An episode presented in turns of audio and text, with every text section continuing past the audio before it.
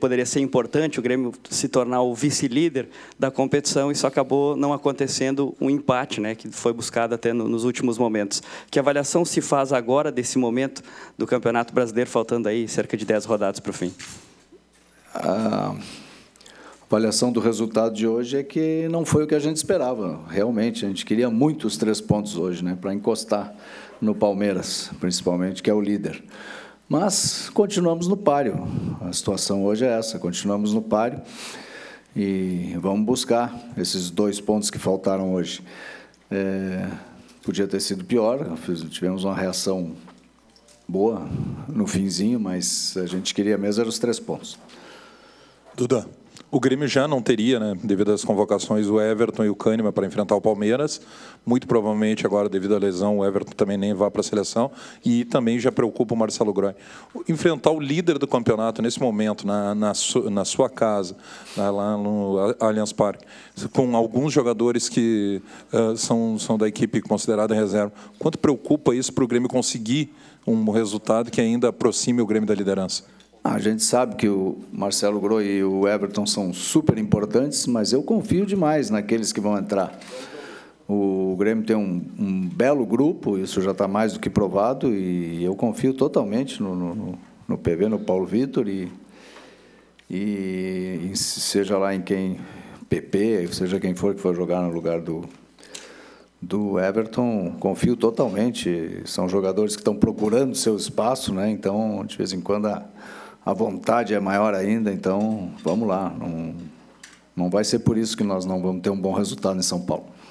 Mas a gente sabe, né, Duda, no momento que o time perde um jogador que hoje, quem sabe, é o melhor atacante do Brasil, né, jogando aqui no Brasil e até está para a seleção brasileira, é, até que ponto isso pode fazer com que o grupo, né, é, que dá uma baixada, né, os jogadores sentem ali o, o colega que acabou é, se machucando. Você acha que isso, daqui a pouco, nesse sentido, pode ter algum reflexo? Não, não. Nesse sentido, acho que não. O grupo é, é muito unido, muito forte e o pessoal é costume sempre que um jogador é, considerado titular não pode jogar, o grupo dá abraça aquele que vai entrar totalmente, força total para ele, não Nisso aí não tem problema, não. É, claro que um jogador como Everton, como Marcelo, faz falta sim, não tem dúvida, mas o grupo vai abraçar aquele que entrar e, como eu disse, pode ser até que, que esse jogador jogue uma grande partida porque está procurando seu espaço.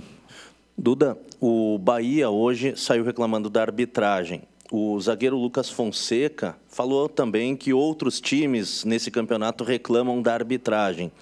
É, e agora o Grêmio tem um confronto importantíssimo contra o Palmeiras. Há uma preocupação, o jogo também é fora de casa, lá em São Paulo. Há uma preocupação em relação à arbitragem nessa reta final do Campeonato Brasileiro, não só em relação ao jogo com o Palmeiras?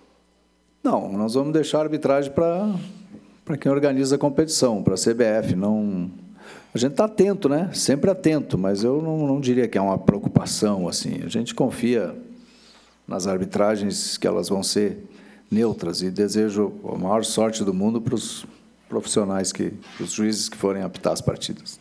Duda, mas há uma condição que chama atenção, que é o Renato ter dito anteriormente que em determinados momentos dos jogos sim há né, um desfoque por parte dos jogadores. Qual é o momento que a direção tem que ajudar o Renato a encontrar nos jogadores por que motivo estão desfocados?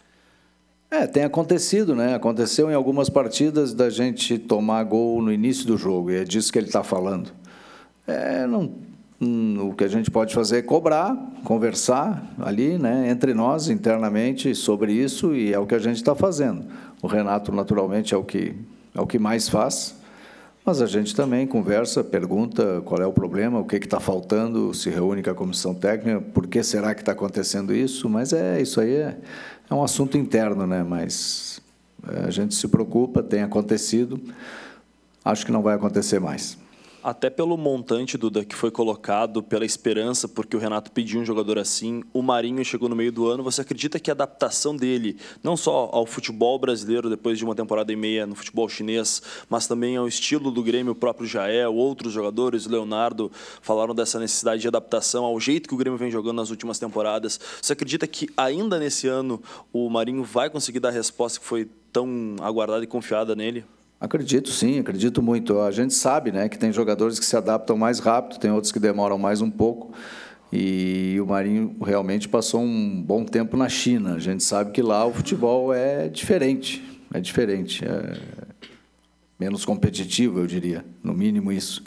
Então, é, ele tá, demorou um pouquinho, teve lesões, mas olha, eu gostei do jeito que ele entrou hoje, apesar que ele foi vaiado uma hora ali, porque não estava acertando, mas muita vontade, muita. Ele, ele deu trabalho para o pessoal ali atrás, acabou conseguindo um pênalti, deu alguns chutes a gol bem interessantes. Eu acho que ele não vai levar muito tempo não para nos ajudar e bastante.